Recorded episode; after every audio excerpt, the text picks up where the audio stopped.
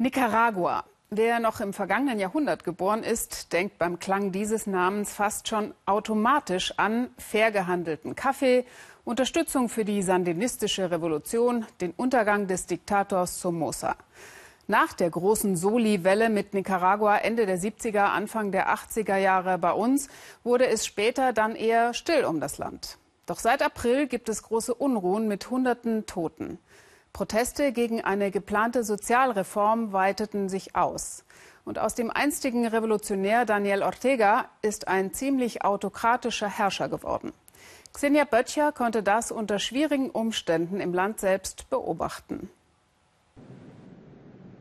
Es geht nicht. Pater Zamora kann die Hand nicht ruhig halten. Das ist die natürliche Reaktion auf das, was ich erlebt habe. Ich habe zwei junge Menschen sterben sehen. Mit den jungen Leuten einen Angriff überlebt, der 16 Stunden dauerte. Nichts scheint mehr heilig in Nicaragua. Polizisten und Paramilitärs haben eine Kirche angegriffen. Hier sehen Sie die Einschusslöcher. Zwei Kugeln stecken noch im Tabernakel, drei im Bild von Jesus. Pater Zamora kam am 13. Juli zwischen die Fronten. Studenten der benachbarten Universität fliehen in die Kirche, um ihr Leben zu retten. Überall sind Polizisten, die junge Menschen aus ihren Häusern holen, um sie ins Gefängnis zu bringen. Was Nicaragua erlebt, kam für viele unerwartet. Weil der Präsident immer autoritärer regiert, kommt es im April zu Studentenprotesten. Die Polizei reagiert hart, tötet Demonstranten. Da explodiert der Konflikt. Es sterben etwa 400 Menschen, meist Demonstranten, aber auch 20 Polizisten. Jetzt ist das Land gespalten. Wirtschaft und Tourismus sind eingebrochen. Durch die Härte der Staatsmacht erobern die schwarz-roten Fahnen der Regierungspartei allmählich die Straßen zurück. Karen und ihre Freunde marschieren mit.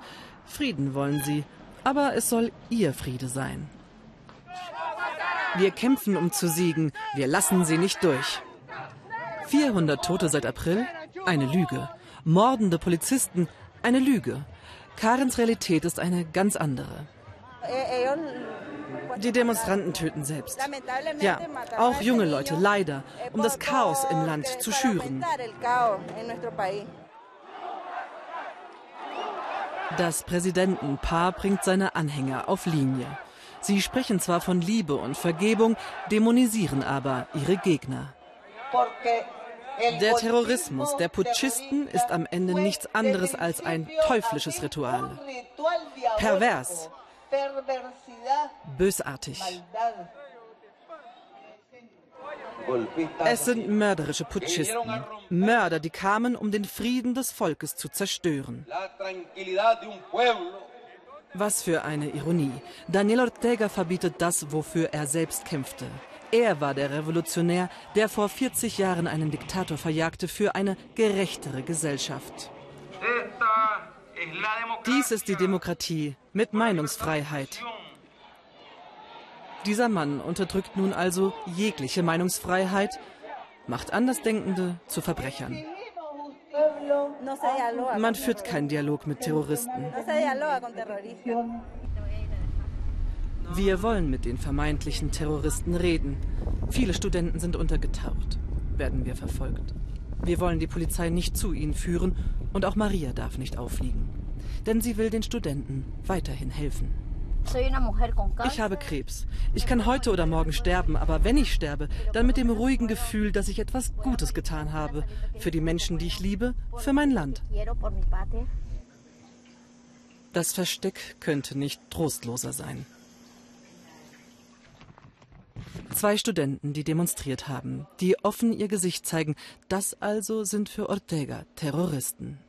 Die dritte, wir nennen sie Sarah, leidet unter großer Angst. Hast du die Schlaftabletten dabei?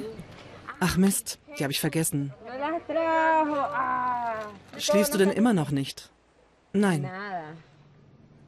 Maria muss weiter. Sarah war eine Medizinstudentin mit besten Noten. Sie will, dass die Welt da draußen ihre Geschichte hört. Am Freitag, dem 13. Juli, griffen sie die Universität an. Ich ging mit meiner Arzttasche los, wollte all jenen helfen, die verletzt wurden. Es war klar erkennbar, dass ich Ärztin bin. Sarah wird von zwei Kugeln getroffen, eine zerschlägt den Oberschenkelknochen. Fünf Stunden liegt sie blutend in der Kirche von Pater Zamora. Erst kommt sie in ein Krankenhaus, einige Tage später aber wird sie von der Polizei mitgenommen. Wenn ich nicht sagte, was sie hören wollten, schlugen sie mich.